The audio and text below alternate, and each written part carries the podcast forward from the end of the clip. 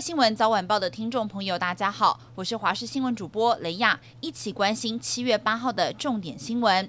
国民党总统参选人侯友谊民调是持续的低迷，党内不止有人提换侯，也掀起了换猪的声音。国民党主席朱立伦今天点名，党内有一小撮破坏者，如果不接受劝告，伤害到总统以及立委参选人，一定会提出党纪。至于外传，国民党总统参选人侯友谊计划八月初要访日，九月访美。根据新美市府一百一十二年度年度预算表显示，今年的确是有编列出出访的预算。知情人士就透露了，访日行程预计会会见日本前首相、自民党副总裁麻生太郎以及议员，聚焦在经济、外务等议题。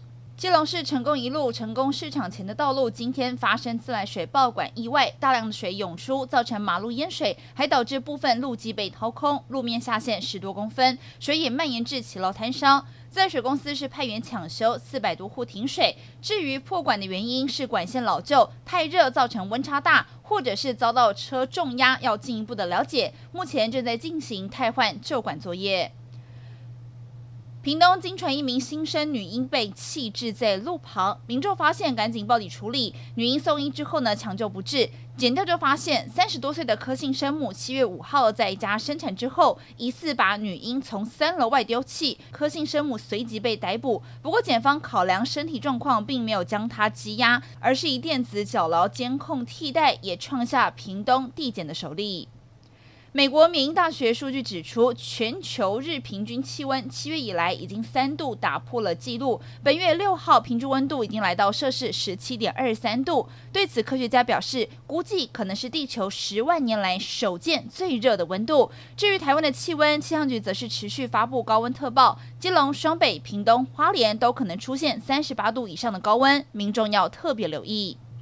乌战争届满五百天，美国宣布新一批价值八亿美元的军援乌克兰计划，要提供乌克兰争议性极高的集束弹。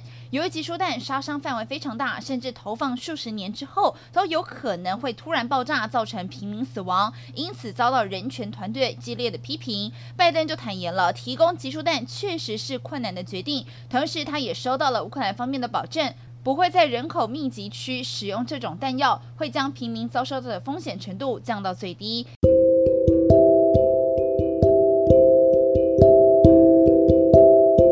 以上就是这节重点新闻，感谢您的收听，我们再会。